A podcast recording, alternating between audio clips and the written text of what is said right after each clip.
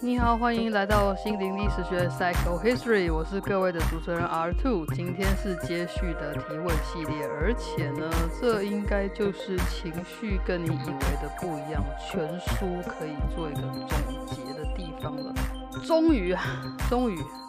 为了情绪这件事情呢，我翻了一些资料，然后后来在遇到这本书之后，就决定啊，就是它了，好像没有比它更好、更适合，或者是更能够打开我的大脑，然后把见解全部都瓦解掉再重建的一本书了。那读完的感想也的确是如此。前面花了很多集去跟大家把一到九章讲完哦，然后是一个还蛮细部的呃拆解的方式。然后呢，我现在录完觉得。这样的方式蛮好的，因为这也让我读得很透彻。就是如果有这么值得读的书的话呢，可以像好好读是一个蛮好的机会。这样子，如果大家看得到我的书的话，上面的标签值呢非常的惊人，好像读研所哟。感谢各位让我有机会那么仔细的读这本书，然后也。超级感谢！如果你几乎每一集都有听的话呢，感谢你的耐心与爱心，这样子可以来一起读这本科普书。那接下来我们就要进入最后的两章了。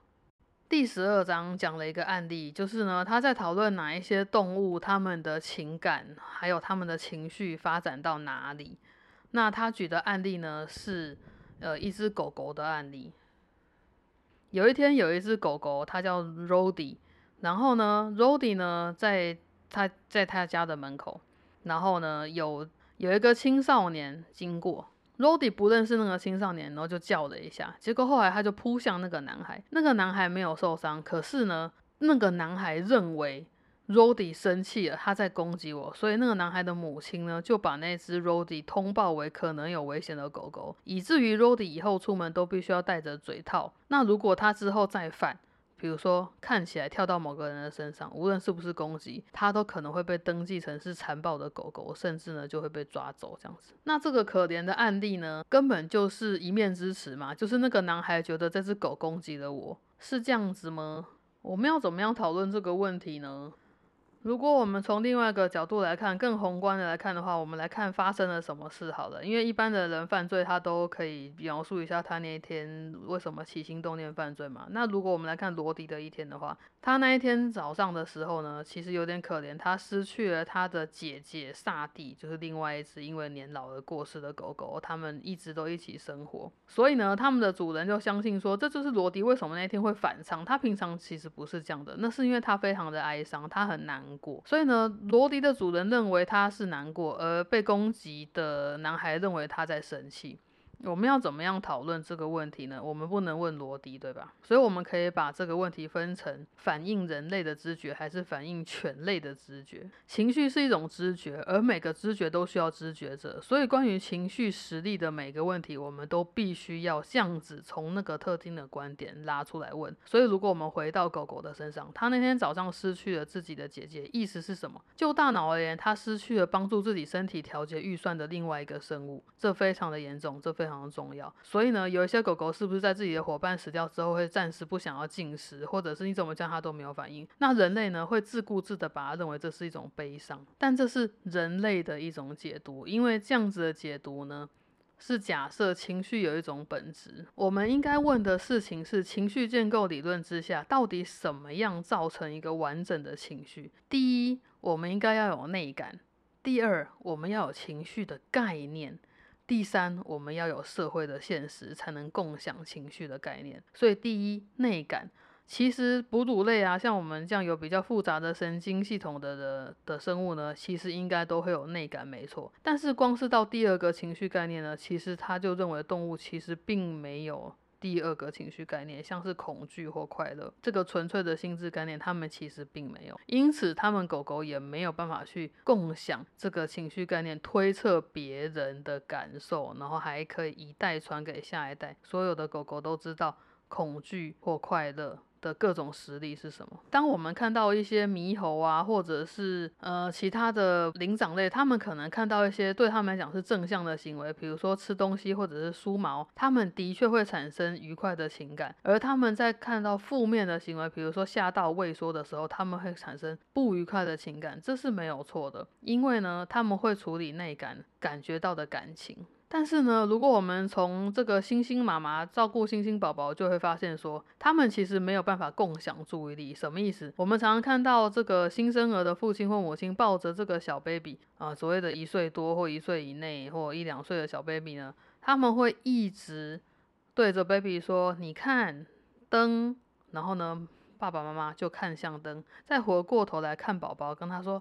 灯，接下来呢，宝宝其实就会跟着家长往灯看，然后再看回来。等到他的耳朵可以辨别，嘴巴可以说出来的时候，他就会知道那个是灯。这就是共享注意力来教导孩子。那同时呢，这不只是一个很简单的知识上的教导，诶，它其实也是人类用来调节彼此的身体预算的一种方法。因为呢，这个行为呢，会让宝宝去整合他的感受，比如说被抱着、触摸的感受，爸爸妈妈的脸的样子，跟他们很温柔，对我好好，这是一件很好的事情，他会得到奖励的效应，所以呢，他其实会把自己的身体预算调节成一个舒适的状态，但是猴子们是没有办法的。那比较厉害的黑猩猩呢？他们可能有这个目标本位的概念，就是说，我们说要形成概念的话，应该要有一个符合目标的形式嘛。比如说交通工具，我们知道车子跟直升机都是交通工具，因为它可以把人或物品载来载去，即使它们长得非常不一样，不是都有轮子。当我们说的车子、直升机、机车、卡车、滑板。的时候，你也不会把滑板排除嘛，因为其实人在滑板上面也是可以跑来跑去的，所以他也会认为是一种载具，这是所谓的目标概念。那我们发现黑猩猩其实有能力去创造目标概念，但是大多数都跟吃东西有关，就比如说他们可能会把吃、收集香蕉连在一起，好，就是说这个是跟他吃相关的事情。然后他也可能把喜悦放进来，因为吃了就很开心。但是他不太会可能产生香蕉等于钱钱，这是巨大的财富的这个概念。他们其实没有办法，所以他们的这个概念呢，并不是情绪概念，是一些简单的概念。所以呢，他们其实就没有所谓的快乐和生气这个情绪的概念哦。因此，我们人类可以用情绪概念互相教导彼此，去学习不同的情绪概念呢，形成的社会现实呢，其实是一种人类的超能力啊！其实其他的物种是没有办法做到这件事情的。不过呢，简单的身体的预算系统调节呢，不同的动物之间是可以做到的。因为如果你长期的相处的话，其实狗狗的某个神经系统呢，跟我们人类是可以互相调节的。所以我们可以调节到它，它也可以调节到我们。所以呢，你会觉得说，你跟它根本心跳都同步啊，我们就是非常亲近的，我们好像好像的那个感觉，就是身体预算互相调节的结果。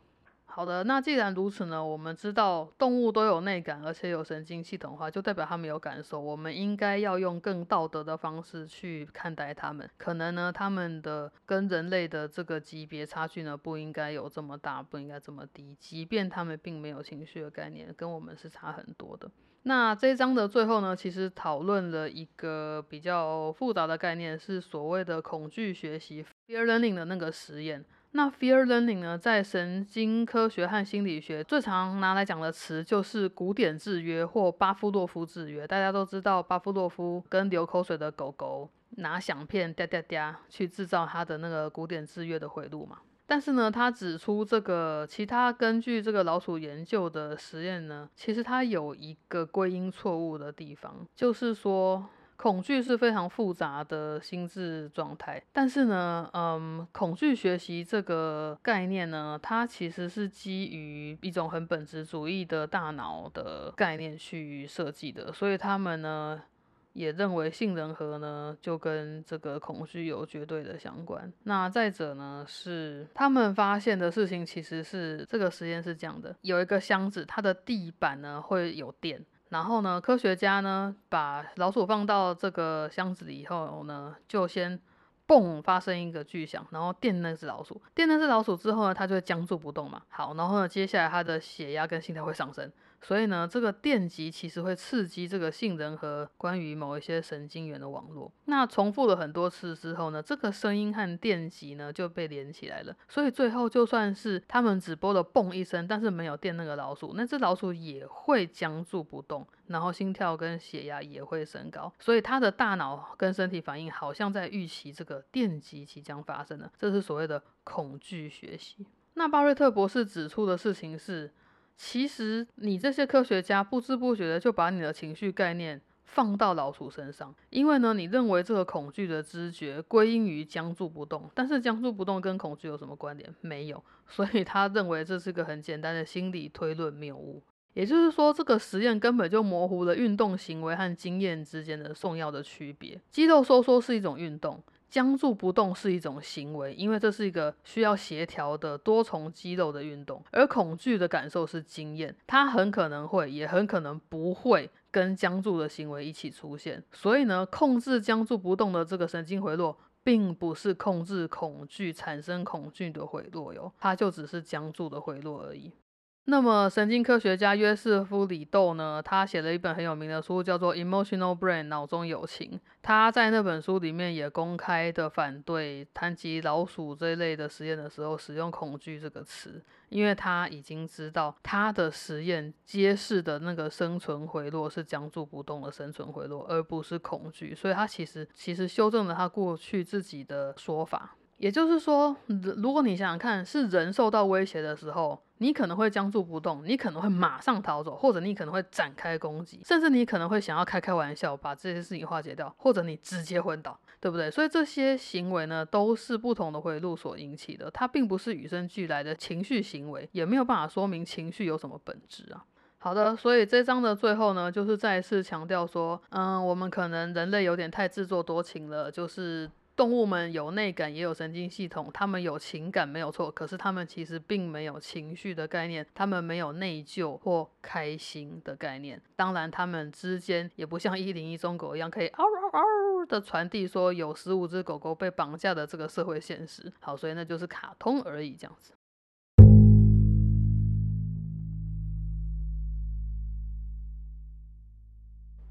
最后一章呢，帮我们复习了这整本书。然后呢，他要强调的事情有几点。第一个是不同人的大脑，它之间就有很显著的差异。而即使来自同一个物种，也没有两个大脑的结构是完全相同的。所以就本质论来说，常常画一颗大脑给你看，然后就用一个颜色标记出一个地方跟你说啊，就是这个斑块，就是这个斑块呢导致你的恐惧。其实这是很错误的，因为你的大脑的恐惧呢就可能不在那儿。再者是，就算是你的大脑里面的串联，也不是静止不变。的 OK，它是一直随着我们的年龄增长的，所以我们很有可能会改变我们的串联，所以就产生了完全不同的经验。我们可能可以用过去的经验去创造新的经验。再者是一定要记得是大脑有简并性，简单的简并行的并，也就是说它在不同组的神经元可以产生同样的结果。你今天僵住或恐惧。这两个不同的事情，它可能有好几组神经元都可以做到一样事情，所以它其实不可能在你的大脑里面可以画出一个点哦，就说啊，就是这里，这里造成你恐惧。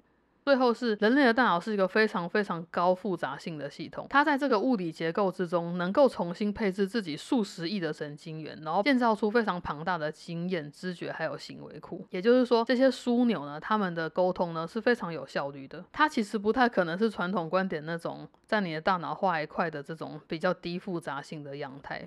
最后，到底心智是什么呢？Mind，到底 Mind 是什么呢？人类的大脑可以创造心智吗？可以，因为人类的心智呢有一些共同的原料，所以呢。我们过去一直被本质主义给绑住，但是呢，我们现在可以把这些原料分成三个面向来看。第一个是情感现实主义，第二个是概念，第三个是社会现实。情感现实主义的意思是我经验到我所相信的，于是我的串联就会发生。什么意思呢？当我有直觉知道某件事情是真的，那就是情感现实主义。没有人可以逃离这件事情。比如说，你听到某个新闻，你就立刻相信，那是情感现实主义。如果你听听到某个消息，你马上忽视他，或者是完全不喜欢说这句话的人，那样一样是情感现实主义，因为为什么？我们全部都会支持自己信念的事物。而不喜欢违背这些信念的事物。情感现实主义呢，可能会让人日子久了就变得太有把握，然后就会很顽固僵化，然后呢，它就会产生刻板的印象。那如果是比较以往的观点呢，就是认为说这个刻板印象其实应该是一种生物决定论吧，不是文化造成的。好，那要怎么样对抗情感现实主义呢？就是请你保持好奇心，面对不确定的时候呢，你可以保持 chill 放松的状态，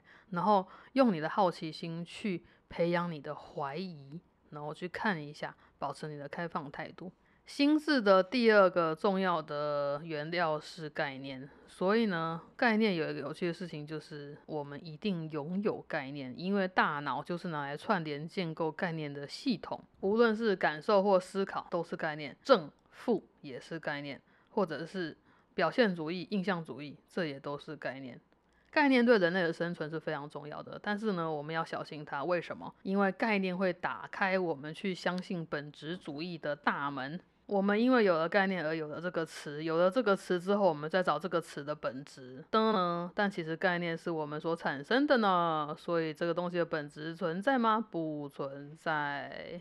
心智的内容，第三个必要的东西是社会现实。人类有一个特性呢，是会不断的把我们知觉者所产生的概念当成是这些东西都是独立于我们知觉者的一种真实，但其实不是的。所有的这些现实都是我们人类互相同意的社会现实。那如果是这样讲的话呢，心理学的世界是什么呢？心理学世界所有的概念其实都是社会现实哦。所以呢，当我们今天在出书的时候，就可以出意志力一本，恒毅力一本，韧性一本。反正我们创造新的词，然后给它一个稍微不同的这个定义方法，或者是下范围的方法呢，我们就产生了不同概念，对吧？所以我们在心理学的世界呢，它很有可能是不断的重新发现一个现象，然后给予他们新的名字，然后在大脑的不同的地方来找寻他们。所以我们的自我也有超多的概念，有什么本我、我、超我。现在呢，大家还有所谓的小我、大我。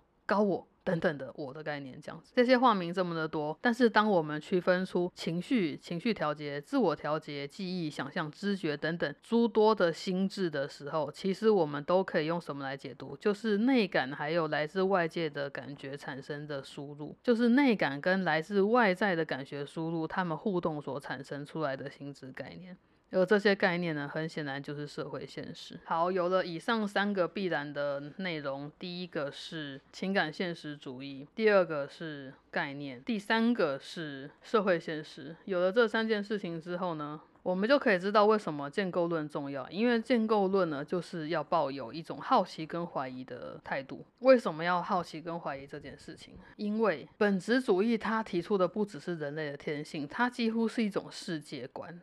什么世界观呢？它其实还暗示一件事情，就是你在这个社会上的地位是由你的基因所形塑的哟。如果你比其他人更聪明、更强大的话呢，你就可以获得别人没有办法获得的成功。人都会得到他应得的，就看他的基因给他什么。本质主义这个观点认为。基因是公平的，而为什么相信基因是公平的？这其实只是一种科学上的意识形态而已。但是建构的话，你会知道，其实没有单一的现实这件事情。我们的大脑对于周遭感觉的输入，可以制造很多种解释。虽然它不是无限个事实，但是它绝对超过一种单一的解释方法。我们要有适当的怀疑论所产生的世界观呢，就不会认为基因它一定是公平的。例如我们。我们在讨论这个收入低跟学业表现差之间的关联，可能会说他们这个前额叶的神经元怎么样了啊，或者是哦什么什么大脑发展如何如何？但是是这样子吗？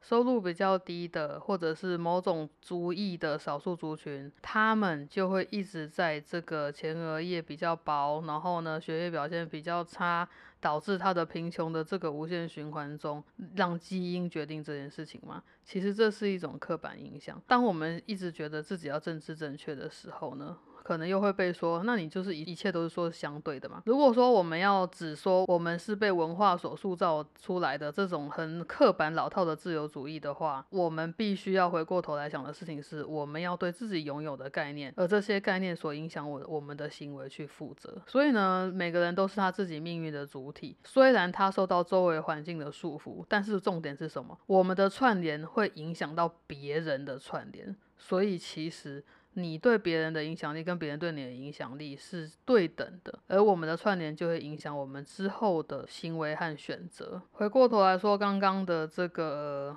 特定族群，然后与贫穷还有大脑之间的相关联的这个奇怪的因为基因所造成的循环呢？这个本质主义的观点为什么会不正确？是因为如果我们的社会倾全力去帮助这些人的话，而不是去买。呃，有炸弹的飞机或航空母舰的话，如果那些国防的预算全部都拿来改善所有的人，每一个人都可以拥有更好的居住环境、上学的条件的话，那是不是这件事情就可以改变了呢？对，所以他认为这并不是一个基因造成的现象，这是作为一个社会，我们让这些事情成真了。那最后呢，这个他写这本书呢，要说的事情就是。我们遇到那么多的问题，逼使我们去问出那么多的疑问。那这些问题呢，已经迫使这个情绪科学的研究呢，还有更广泛的我们说这个脑科学或者是精神的科学的研究呢，其实已经开始产生典范的转移了。情绪建构论呢，应该是可以更广为推广的一件事情。那最后，如果你听完这本书，可以从这本书的内容学到说，我们就是我们。自己还有周遭他人经验的创造者的话，那我们就已经一起创建了一个新的现实。这就是他全书的结尾，好像充满了希望。这样，好的，终于读完了这本书。情绪跟你以为的不一样，科学证据揭露喜怒哀乐如何生存。How emotions are made. The Secret Life of the Brain 这本书是由丽莎·费德曼·巴瑞特博士所写的，商周出版，定价四百八十元，通常都打七九折。那如果你想要买的话呢，我会怎么样推荐？你怎么读呢？我个人会先推荐你读第九章，因为第九章它那章的文字写的非常的平易近人，然后他教你你用什么方法可以掌控你的情绪，而且它能够启发你对情绪建构理论的兴趣，所以你可能就会回过头去看说到底是这个是什么意思。在前面的这个三章呢，都是在澄清迷失的部分，所以如果你没有什么迷失的话，你不看，我觉得。的没有很严重的影响，只是你只要知道说，哦，没有普世的情绪，然后大脑里面没有什么情绪指纹，没有一个大家都一样的那个东西，大脑里面也没有一块颜色可以标记出来说这就是神奇，没有这些东西。好，如果你知道这些事情的话，你就可以从第四章开始读，因为第四章开始教我们什么是内感，然后第五章呢教我们什么是概念，然后概念是怎么样形成的，就是由目标和话语支持所形成的嘛，然后最后是呢。第六章呢，它就会告诉你整个大脑这个复杂的系统是怎么样从内感加上外部感受的输入，然后运用概念